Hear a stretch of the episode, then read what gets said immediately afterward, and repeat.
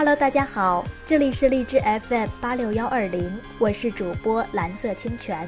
今天我们将继续共读成长系列文章，我将给大家带来小灯泡的文章。你被拒绝的样子暴露了你的情商。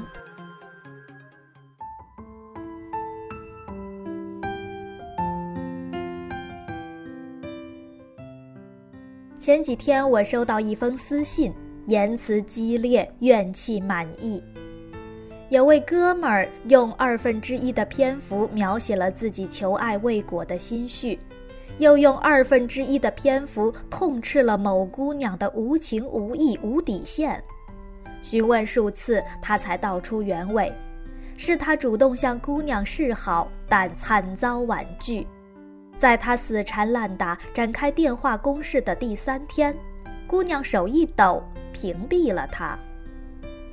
我愣了愣，问他：“你有喜欢他的诉求，他就没有拒绝你的权利？”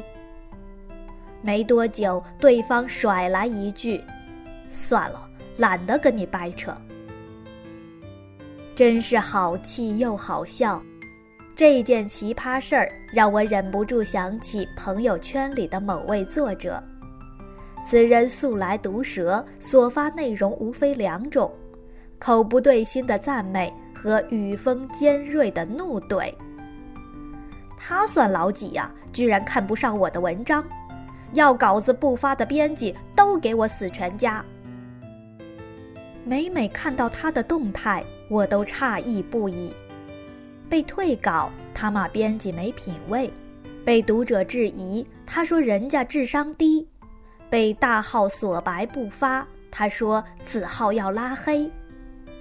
说真的，我挺能理解那种小心翼翼提出诉求却被别人一口回绝的失落感，但若凡事挥舞着小算盘数个门儿清，也太累了吧。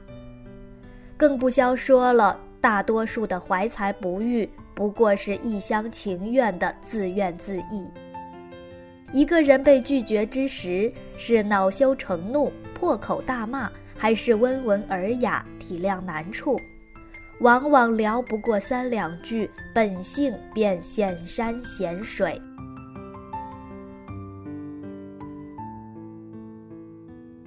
提起玻璃心，《红楼梦》里的林黛玉为之典型。初入贾府时，林大小姐步步留神，时时在意。不肯轻易多说一句话，多行一步路，唯恐寄人篱下被耻笑了去。宝钗在薛姨妈面前撒娇，黛玉自叹：“分明是气我没娘的人，故意来刺我的眼。”周瑞家送宫花，转了一大圈才送过来，林大小姐便疑心是别人挑剩下的。被拒绝本就是人生常态。这种体验确实不愉快，但也恰恰能够映射出一个人的情商水平和心理自愈力到底如何。像林妹妹那样的妙人儿，最心烦的不是被拒绝本身，而是认知判断上的情绪化。说白了，是连自己都看不上自己了。说她毒舌、刻薄、心眼小，其实是误解。这更像是一种自尊的释放，自卑的反抗。相较之下，晚年的曹雪芹实在通透得多。他太知道了，名利场里溜须拍马、欺软怕硬都是常事儿，谁都拥有家犬般的鼻子，嗅一下就知香臭。他亲眼见证起朱楼宴宾客，楼塌了。也越发明白，人生不过各扫门前雪，各有各的隐晦和皎洁。说残酷点儿，这个世界很无情，谁能整日小心翼翼呵护你的易碎心？和你没有深度连接的人，哪有义务在乎你的感受，珍视你的诉求？与其怒怼为什么我会被拒绝，不如自问，凭什么他要接受我？人性很有趣能懂就不痛。只要心里有本明白账恶意也就不成为恶意。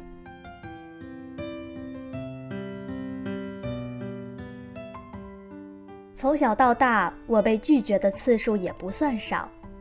最初很矫情上课发言答不出题嫌弃自己大半日。表白男神被冷落忽视，恨不得扎心一百次。某次主动搭讪，欲跟新同桌做朋友，他撇过头来瞟了我眼：“不必了。”这几个字像是高度浓缩剂。从围观的目光中飘忽出来，空气太凛冽，阳光太稀薄，我恨不得倒在桌上，倒在比脚面更低的地方。那天下午，我哑了嗓，哭红了眼，像只笨拙的小鸭子游回了家。妈妈听完这事儿，先是瞪眼，又是大笑：“你傻了吧？”这难道不是好事儿吗？此话一出，我气得胃疼，愣是三天没理我妈。直到现在，经历过投稿无门、求职未果、朋友寥寥的境遇，日渐长出钻石心，我才明白妈妈的本意。年少的我太自卑了，就像行走在冰面。外界稍微风吹草动，都可能会坠入湖底。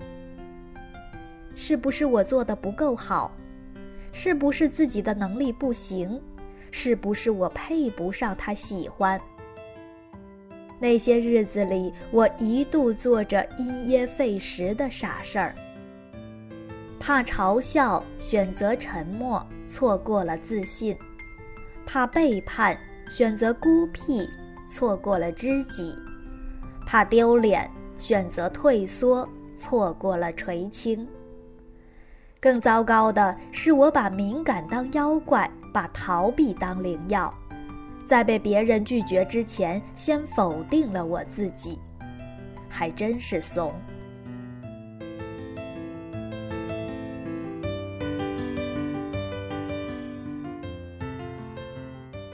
最低谷期的时候，我花了十五块五买了薯片和雪碧，花了一百一十七分钟刷完一部丧片《百元之恋》。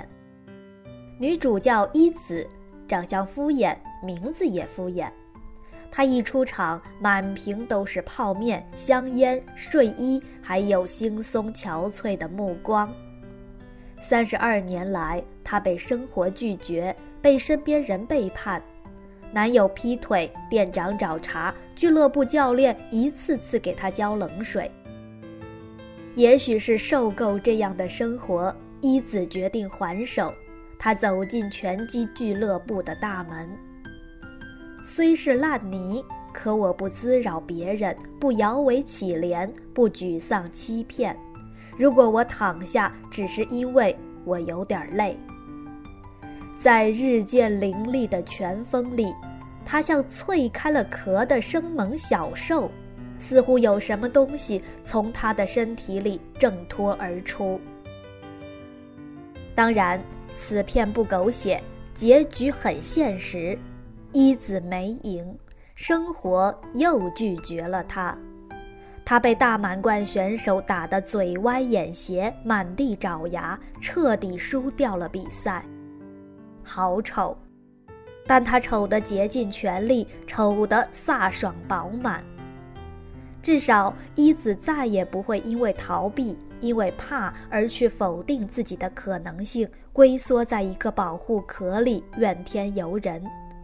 至少一子在被拒绝之后，改掉了满脑子“我不配”或是他眼瞎的坏毛病，向更广袤的世界抛出了橄榄枝。这就是生活啊！你总要学会习惯被拒绝，学会和各种各样的人挥拳搏斗、打脸与被打脸。如果能用力踢出个漂亮的回旋踢，就算踢空，也足够帅了。好的，伙伴们，今天的文章就分享到这里，感谢你的收听。伙伴们晚安，我们明天再见。